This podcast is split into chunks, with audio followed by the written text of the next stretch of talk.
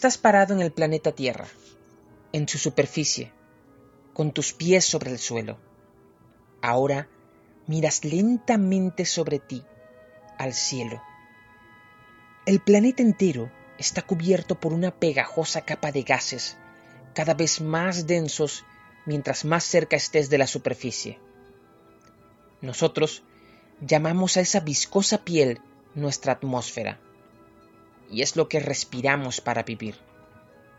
Hacia arriba, a medida que subimos, la atmósfera se hace cada vez más débil y ligera, menos densa. Contamos la distancia. A los 8.000 metros ya casi no podemos respirar. Pero disponemos de equipos y vehículos que pueden surcarla. Los aviones, que se mueven en ella con un principio semejante al de los peces en el agua, pueden navegarla más y más alto, siempre y cuando vayan cada vez más rápido. A comienzos del siglo pasado, el austrohúngaro Theodor von Karman traza la frontera última para los aviones. A los 100 kilómetros sobre el nivel del mar termina nuestro dominio. Esta zona es llamada la línea de Karman. Pero a pesar de ello, hemos logrado colonizar más y más regiones. El espacio inmediato no está despoblado. 600 kilómetros por encima de la línea de Karman Casi 3.000 satélites cruzan diariamente el cielo, girando sin parar alrededor de nuestro planeta. No todos están activos y poco menos de la mitad no son más que chatarra espacial flotando sobre nuestras cabezas.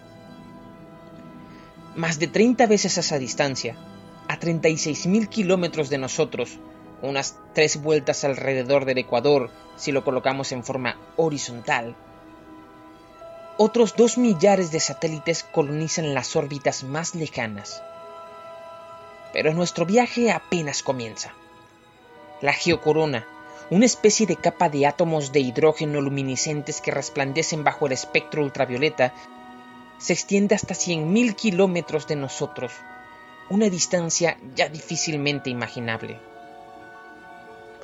El objeto más brillante en las noches, y que todos conocemos incluso desde antes de saber hablar, la Luna, gira alrededor de nuestro planeta a una velocidad de un kilómetro por segundo. Para llegar a ella, deberíamos recorrer en promedio unos 384.504 kilómetros en línea recta. En su movimiento, describe un disco sobre nuestro planeta de aproximadamente 768.210 kilómetros de diámetro. Es de momento, lo más lejos que hemos llegado los humanos fuera de la pegajosa placenta protectora que es nuestra atmósfera. Tardamos más de tres días en llegar desde Cabo Cañaveral a la superficie lunar. Allí fuera, las temperaturas son extremas. En las noches son unos 153 grados bajo cero. En el día, si la exposición es directa, supera los 107 grados centígrados. Más allá de este sistema giratorio hermanado que es nuestro planeta y la Luna, se extiende el auténtico espacio exterior. Los dominios del sistema solar interior empiezan. A 1.5 millones de kilómetros, sumergido en la oscuridad, se encuentra Lagrange 2, o L2, un punto vacío sobre el que orbitan algunos satélites científicos y la órbita estacionaria más alejada que podemos tener. El sistema solar interior es un vecindario pequeño. A 42 millones de kilómetros se encuentra Venus, la estrella del amanecer, el lucero del alba, una ardiente bola de rocas envuelta en una atmósfera de gases tóxicos y venenosos a más de 450 grados centígrados casi 50 millones de kilómetros después, oculto no en las sombras, sino en la cegadora luz del Sol, se encuentra Mercurio. No posee atmósfera, no es más que una roca desnuda barrida por los vientos solares. Poco más de 60 millones de kilómetros después, en el centro exacto de nuestro sistema se encuentra el Sol, nuestra estrella la fuente de energía más poderosa en años luz a la redonda. Es una espesa esfera de plasma de hidrógeno y helio comprimido que emite poderosas oleadas y explosiones de radiación electromagnéticas que, la mayor parte del tiempo, percibimos como luz. Tiene más de 1.3 millones de kilómetros de diámetro y su masa es 332 mil veces la masa de la Tierra. En su superficie, el plasma circula a grandes velocidades en poderosas corrientes de convección aprisionadas por la gravedad y que alcanzan los 5.500 grados centígrados. La distancia que hay de la Tierra al Sol, unos 150 millones de kilómetros aproximadamente, es la unidad de medida de las distancias del sistema solar. La llamamos unidad astronómica. Así que, si giramos en sentido contrario y miramos hacia afuera, nos topamos con Marte, girando a 0.52 unidades astronómicas de nosotros. Es una roca rojiza, árida y solitaria, ligeramente más pequeña que nuestro planeta. A su alrededor giran Fobos y Demios, sus dos pequeñas lunas. A una unidad astronómica de distancia, empieza un campo minado de rocas y asteroides que se extiende por unos 300 millones de kilómetros. Es el cinturón de asteroides, hogar de Ceres, un planetoide enano de poco menos de mil kilómetros de diámetro que orbita el Sol a una distancia de 2.77 unidades astronómicas. La historia de este cinturón es una frustrante tragedia.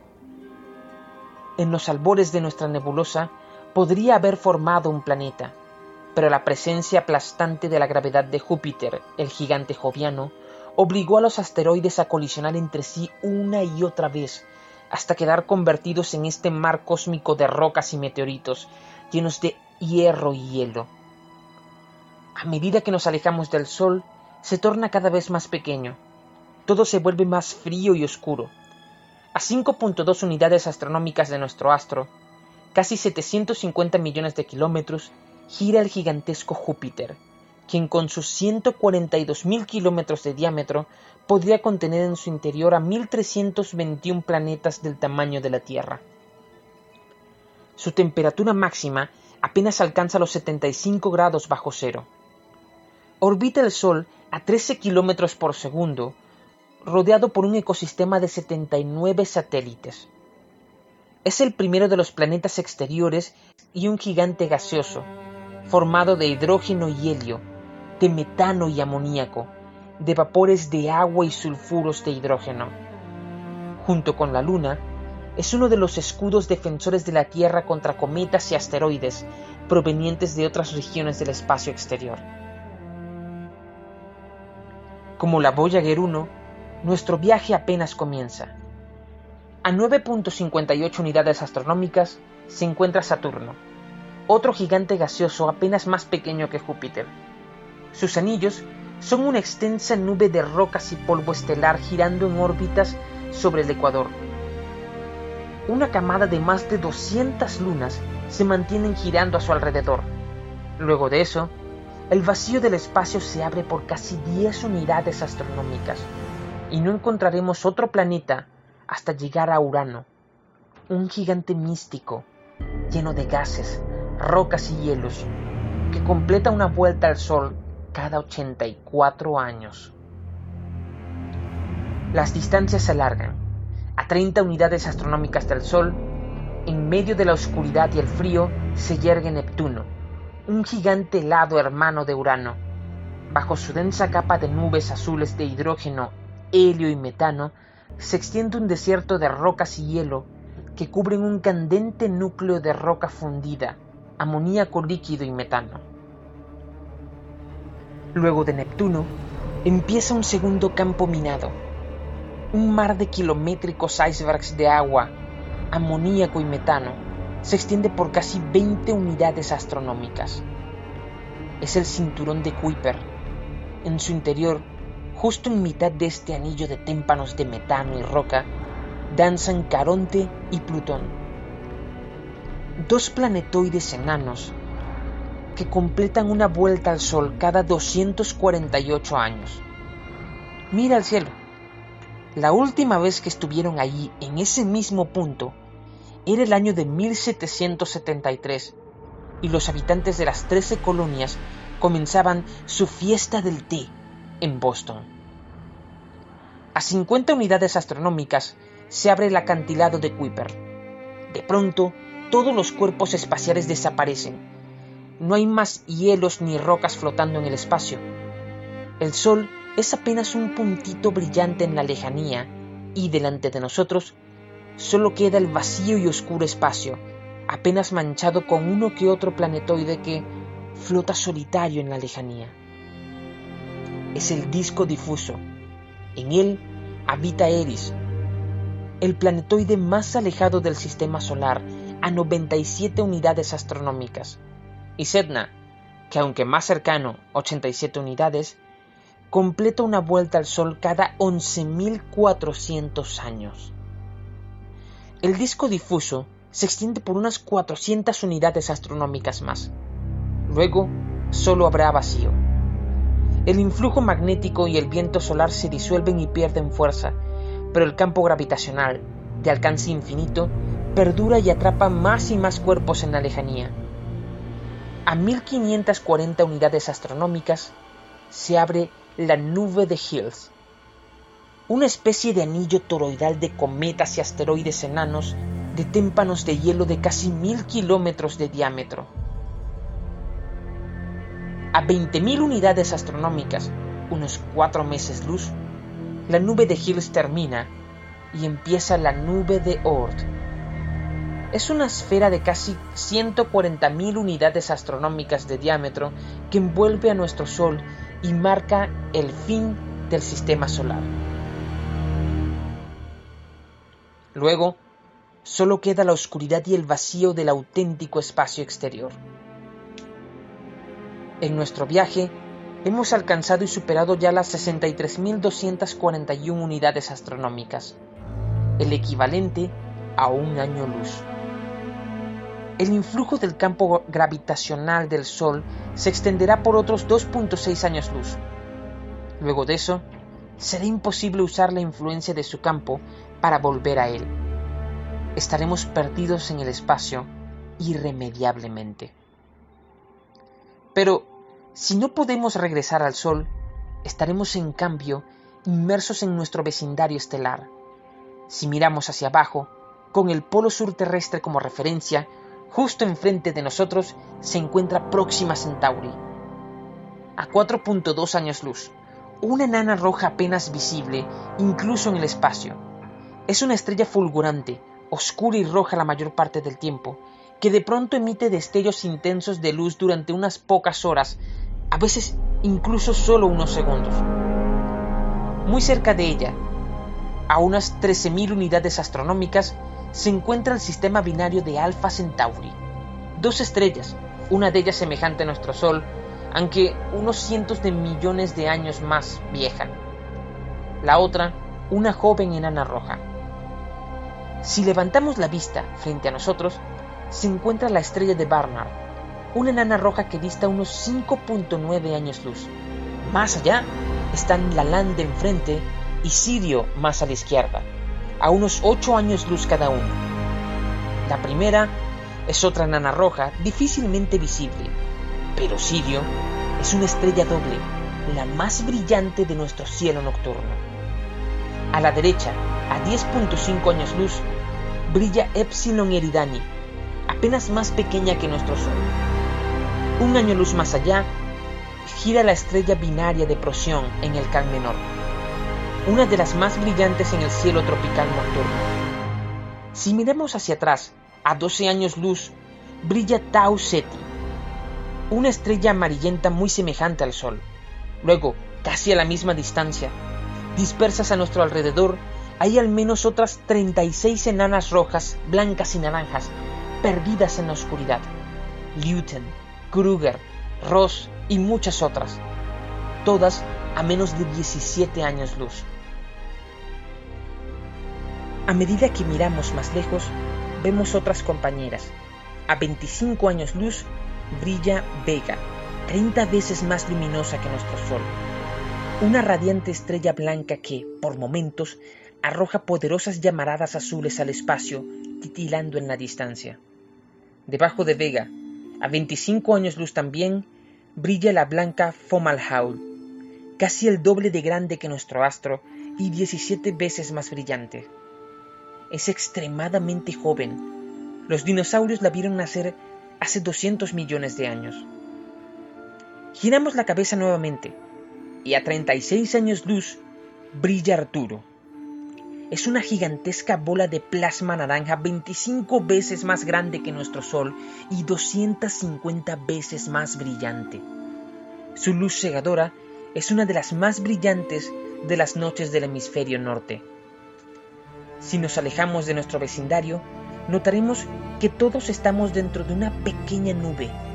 Es la burbuja local, formada cuando una supernova explotó hace unos 20 millones de años.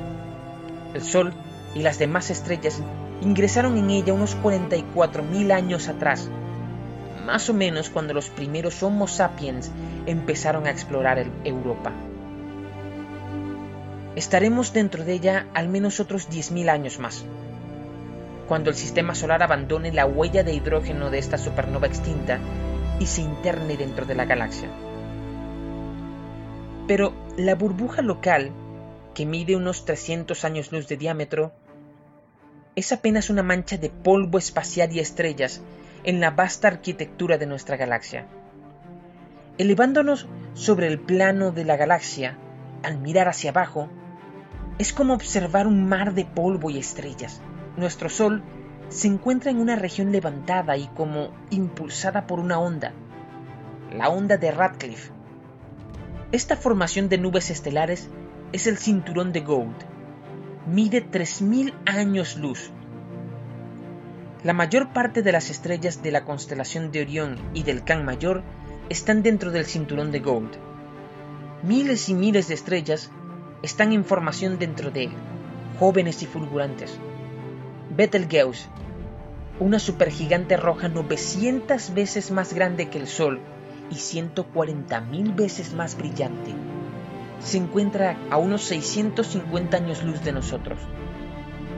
Rigel, una supergigante azul 85 mil veces más brillante que nuestro Sol, se encuentra también en la misma dirección a unos 860 años luz.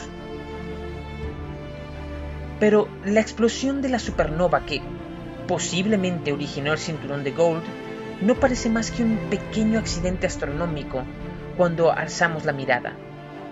Otras estructuras galácticas se extienden a nuestro alrededor la nebulosa de Taurus y la nebulosa de Perseo se levantan también desde la onda de Radcliffe, y si miramos en la misma dirección de Rigel y Betelgeuse, se levanta la nebulosa de Orión a 1350 años luz de la Tierra. Sus nubes de polvo preñadas de estrellas jóvenes y recién nacidas se extienden por casi 24 años luz. Luego, en sentido contrario, más allá a poco menos de 5.000 años luz de distancia, se levanta Cygnus X, una masiva región de formación estelar con más de 2.600 estrellas, cientos de veces más brillantes que el Sol, y quizás decenas de miles de nanas rojas y naranjas. Justo a su lado se abre la llamada Grieta del Cisne, un profundo acantilado de oscuridad en el espacio Cuando fijas tu mirada allí, lo ves. Tienes que subir más y más para poder apreciarlo. Hay un gran vacío al otro lado de la nebulosa, y detrás de ti, a tu izquierda, hay otro. Estás como en una gran autopista de estrellas que fluyen todas en, dirección de Cygnus X. A cada lado de esos dos grandes vacíos fluyen otros dos pesados y gigantescos ríos de estrellas y nebulosas son los brazos de la Vía Láctea, nuestra galaxia.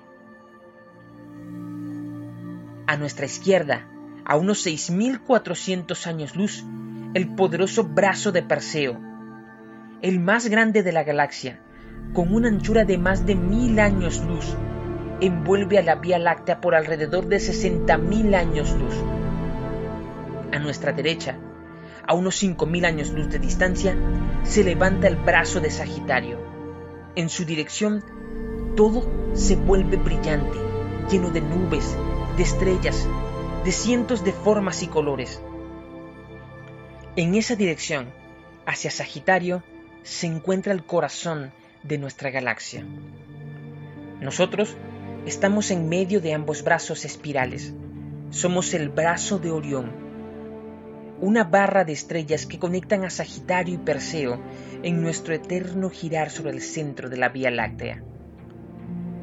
Contenemos más de 30 nebulosas y cúmulos estelares, pero al lado de la inmensa galaxia somos unos enanos. La Vía Láctea es un descomunal disco espiral de más de 200.000 años luz de diámetro, casi tan vieja como el universo, y que atrapa en su interior a más de 400.000 millones de estrellas.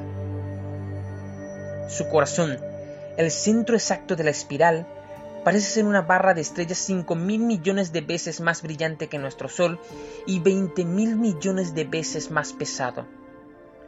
Es el hogar de Sagitario A estrella. ¿Qué es?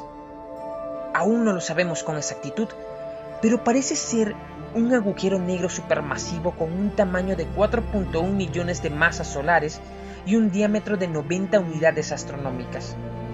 Miles de estrellas y otros agujeros negros más pequeños orbitan a su alrededor a menos de tres años luz de distancia.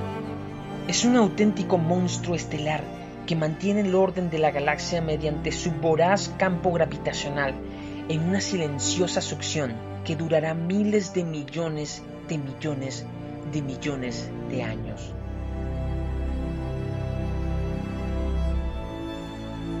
El campo gravitacional de la Vía Láctea es tan fuerte y nuestra galaxia es a la vez tan grande que atrapa a todo lo que esté a menos de 1.4 millones de años luz. Una treintena de galaxias más pequeñas, algunas de, 100 algunas de 10.000 años luz de diámetro, se ven atraídas hacia nosotros, incluso algunas giran en órbita. Lo llamamos el, subgrupo de la Vía Láctea y reúne a casi la mitad del grupo local. El grupo local es nuestro vecindario galáctico. Tiene dos grandes cúmulos de galaxias. El cúmulo de la Vía Láctea, donde habitamos, y el cúmulo de Andrómeda, a 2.6 millones de años luz de nosotros.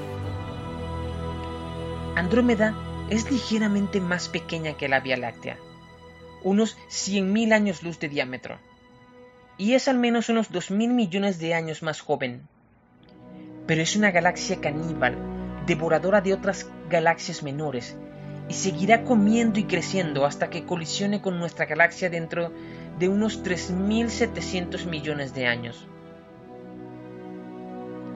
A esta distancia, somos realmente insignificantes. El grupo local no es más que un disco de unos 10 millones de años luz de diámetro, insertado dentro de una especie de filamento de materia oscura de 23 millones de años luz de largo y 1.5 millones de años luz de espesor, filamento al que llamamos la hoja local. La materia oscura que lo conforma nos impulsa en dirección de la constelación de Virgo a unos 185 km por segundo. La hoja local agrupa el llamado Concilio de los Gigantes, del que nosotros y Andrómeda formamos parte. Es una especie de círculo casi perfecto, en cuya circunferencia se mueven otras 12 galaxias supermasivas, todas casi tan grandes como Andrómeda y la Vía Láctea. Estas son la moneda de plata en la constelación de Escultor a 11 millones de años luz de nosotros, las galaxias de Maffei 1 y 2 en la constelación de Casiopea a 11 millones de años luz cada una. IC342 en Camelopardalis a 10.7 millones de años luz. Las galaxias de Bode y del Cigarro, ambas en la Osa Mayor, a unos 12 millones de años luz de distancia. El Ojo del Gato en la constelación de Canes Venatici a 15 millones de años luz. El Ojo Negro en la constelación de Coma Berenices a 16 millones de años luz. la galaxia del Molinillo Austral, en la constelación de la Hidra, a 14.7 millones de años luz. Las galaxias de Centaurus A y de NGC 4945, en la constelación de Centaurus, a 11 y 12 millones de años luz respectivamente, y la galaxia de Circinus, en la constelación del Compás, a 14 millones de años luz. Todos juntos forman una especie de gran muralla de galaxias y nebulosas que se desplazan en dirección de Virgo y que forman la frontera de una enorme región oscura y vacía, el vacío local. Una vasta, extensa, fría y hueca región del espacio que mide unos 200 millones de años luz. Pero nuestras galaxias no se mueven en su dirección, sino en sentido contrario, en la dirección de Virgo. Hay algo que hace fluir los espesos ríos de materia oscura en los que flota el concilio de los gigantes. A 64 millones de años luz, al frente y ligeramente hacia arriba, siguiendo el flujo, se encuentra el cúmulo de Virgo. Alberga casi 2.000 galaxias, incluyendo a M87, una galaxia elíptica gigante que condensa una enorme cantidad de materia oscura que la hace unas 200 veces más masiva que nuestra propia galaxia. En su centro vive un agujero negro supermasivo al que hemos llamado Powehi, la creación oscura, adornada e insondable, con una masa 6.600 millones de veces la de nuestro Sol. Dueño y señor de M87, desde su núcleo, devora segundo a segundo estrellas, nubes de gas y polvo, rocas y meteoros. En su voracidad, la materia se arremolina a su alrededor y la presión le hace vomitar de forma constante un poderoso jet de plasma estelar que se levanta como un chorro a lo largo de 5.000 años luz y que atraviesa la galaxia hasta disolverse en el espacio exterior, en el corazón del cúmulo de Virgo. Fluyendo lentamente hacia M87, junto con nosotros se mueven también el grupo de Canes y el grupo de Leo 1, quienes nos sacan unos 15 millones de años luz de ventaja.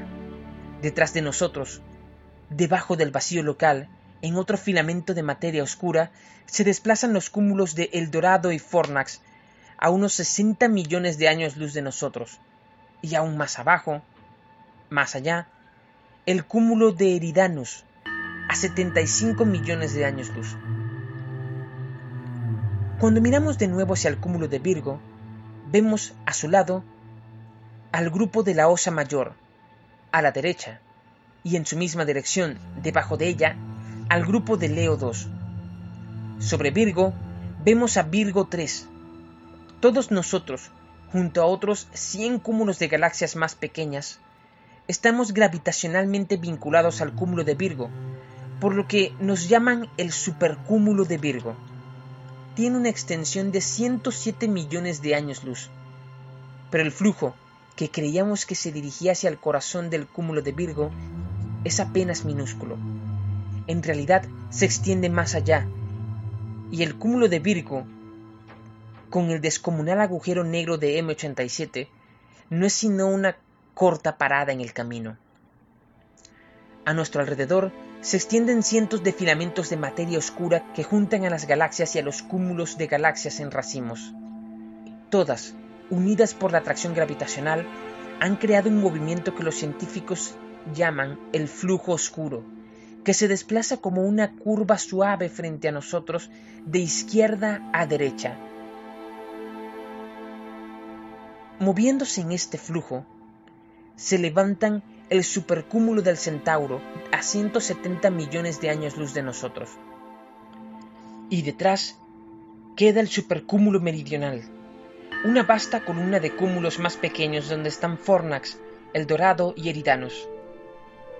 Como si fuera un árbol del supercúmulo del Centauro, se extiende una larga hebra de materia oscura justo enfrente del supercúmulo de Virgo y se funde con el supercúmulo de la Hidra, a casi 140 millones de años luz debajo de nosotros. Juntos se funden en una enorme muralla de galaxias, llamada la muralla de, Antlia, y que desemboca en el extremo opuesto a más de 200 millones de años luz. Detrás de nosotros, a nuestra izquierda, se levanta el supercúmulo de Pavos Indus, a 180 millones de años luz por encima. Todas las galaxias que se acercan a esta poderosa muralla sufren su arrastre, aumentando su velocidad 600 km por segundo hacia el interior de este flujo oscuro. Todos ellos dan lugar a un único y gigantesco supercúmulo de más de 520 millones de años luz de diámetro.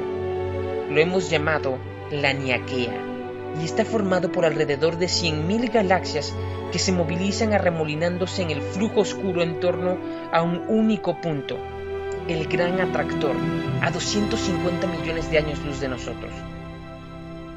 ¿Qué es este atractor? Se trata de una poderosa y desconocida anomalía gravitacional que alberga decenas de miles de galaxias. Su fuerza es tan grande que arrastra cualquier objeto en un radio de 300 millones de años luz a la redonda.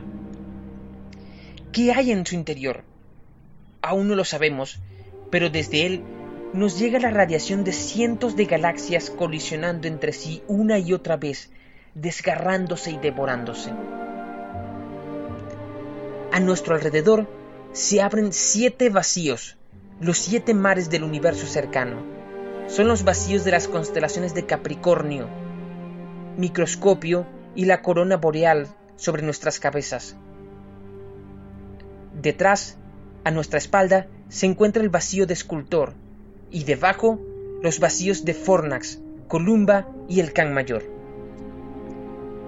Alrededor de la Niaquea el universo se construye a sí mismo una extensa y complicada red de poros y filamentos cósmicos, una arquitectura construida con el campo gravitacional de la materia oscura.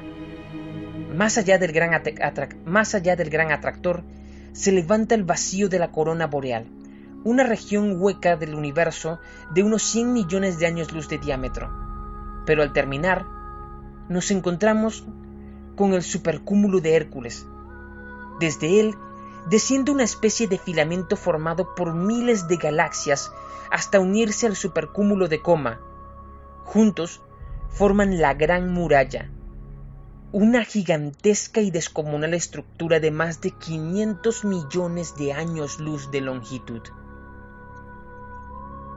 Justo sobre nosotros, en el polo norte exacto de la Niaquea, se levanta el supercúmulo de Oficuo, a 370 millones de años luz, cruzando el vacío de la constelación del microscopio.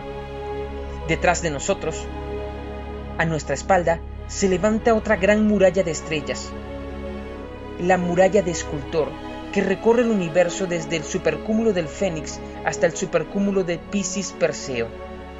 Si miramos delante de nosotros, más allá de la gran muralla, se levanta lo más parecido al océano que hay en el universo. Es el gran vacío de Butes, el más grande conocido hasta ahora. Tiene un diámetro de más de 250 millones de años luz. Le rodean, como si fueran continentes, los supercúmulos de Shapley y de la Osa Mayor en el sur, los supercúmulos de Butes y la corona borealis al norte. Luego de esto, la red de la arquitectura cósmica de materia oscura empieza a hacerse más intrincada. Sin embargo, gracias a los poderosos y violentos cuásares, podemos observar a estas distancias tan remotas las grandes estructuras del cosmos, las más colosales que hemos conocido hasta ahora. Detrás de los supercúmulos de Leo y de la Osa Mayor, a casi mil millones de años luz de distancia, se levanta la gran muralla de Sloan. Se extiende por casi 1370 millones de años luz como si fuera una gigantesca cordillera, formada de galaxias, cuásares, agujeros negros y supernovas. A nuestro alrededor se levantan también las constelaciones de cuásares, como el gran LQG, de 4 mil millones de años luz de diámetro, y del que solo podemos observar 73 de sus cuásares, posiblemente agujeros negros supermasivos con poderosos y gigantescos discos de acreción o chorros de materia eyectante. a 1800 millones de años luz, se encuentra otra constelación de cuásares, la de Close Camposano, de más de 2.200 millones de años luz de diámetro.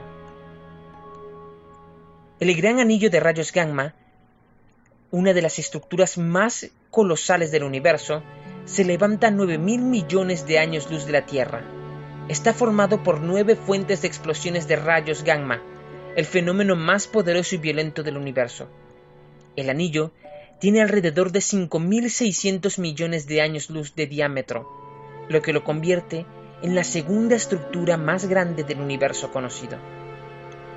Sin embargo, de las lejanas y grandes estructuras, la más extensa es la gran muralla de Hércules y la corona boreal, a 10.000 millones de años luz de nosotros. Con una forma semejante a la de una serpiente, se extiende por una longitud de 9.700 millones de años luz, cubriendo más del 10% del universo observable, que es de unos 93.000 millones de años luz de diámetro. Pero este viaje a las distancias cada vez más lejanas es, al mismo tiempo, un viaje al pasado. Cada una de las explosiones de rayos gamma del Gran Anillo ocurrieron al menos 4.000 millones de años antes de la formación de la Tierra, incluso antes del nacimiento del Sol. Cada uno de los 34 cuásares que forman la constelación de Claues Campusano emitieron la radiación y la luz desde los horizontes de sucesos de sus agujeros negros antes de que la primera bacteria naciera en la Tierra. Las galaxias de la Gran Muralla de Sloan hace más de mil millones de años que abandonaron su posición actual. Cuando miramos en lo profundo del espacio, miramos al pasado, al universo joven, preñado de estrellas y agujeros negros. La expansión acelerada del universo hace que la gran mayoría de los objetos que apenas hoy estamos percibiendo en la frontera final del universo observable hayan quedado fuera de nuestro alcance para siempre dentro de los próximos segundos. El universo, con sus grandes estructuras en movimiento, con su desconcertante y compleja arquitectura cósmica, construida con ladrillos de materia oscura y campos gravitacionales, es lo suficientemente extenso como para tener la absoluta y total certeza de que no somos más que un parpadeo en su existencia. Quizás dentro de 3.780 millones de años, cuando nuestra galaxia y Andrómeda finalmente colisionen, un choque que durará 2.000 millones de años hasta que finalmente se fusionen. Quizás aún haya vida en la Tierra.